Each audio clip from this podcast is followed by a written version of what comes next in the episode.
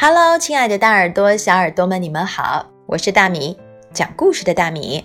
今天我们来说说鲁拉鲁先生的另外一个故事，叫做《鲁拉鲁先生的院子》。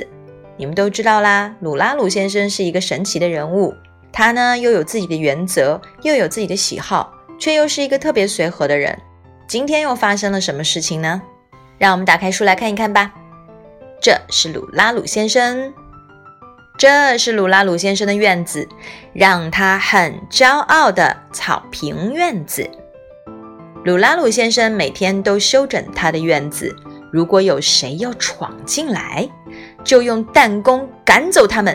他擅长打弹弓。这是鲁拉鲁先生十分爱惜的院子，果然很漂亮。一天早晨，鲁拉鲁先生朝院子里望去，吃了一惊。一截很大的圆木头躺在院子里，鲁拉鲁先生非常生气，抬脚朝木头踢去。谁知那木头竟然张开了大嘴。鲁拉鲁先生认为的圆木头，原来是条鳄鱼。鲁拉鲁先生赶忙拿出弹弓，可是他想，鳄鱼急了咬他怎么办？鲁拉鲁先生决定等等看，没想到鳄鱼正招手叫他：“喂，老头，你躺下吧，舒服的很。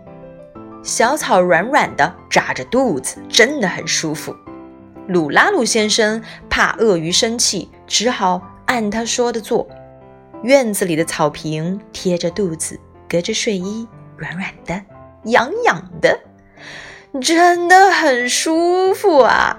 他陶醉地闭上了眼睛。这是鲁拉鲁先生让鲁拉鲁先生很骄傲的草坪院子。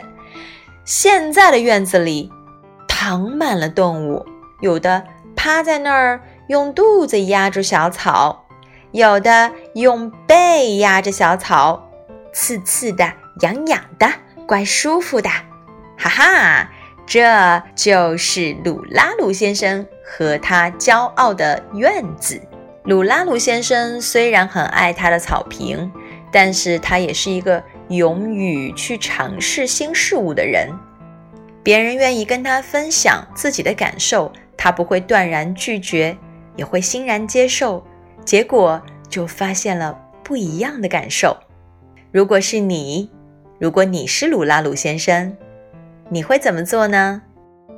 哈哈。我希望你不会想用弹弓去赶走鳄鱼，这是一个很傻的举动。如果你喜欢今天的故事，动动手指点个赞，也请帮忙分享给更多喜欢听故事的小朋友。好喽，就这样，拜拜。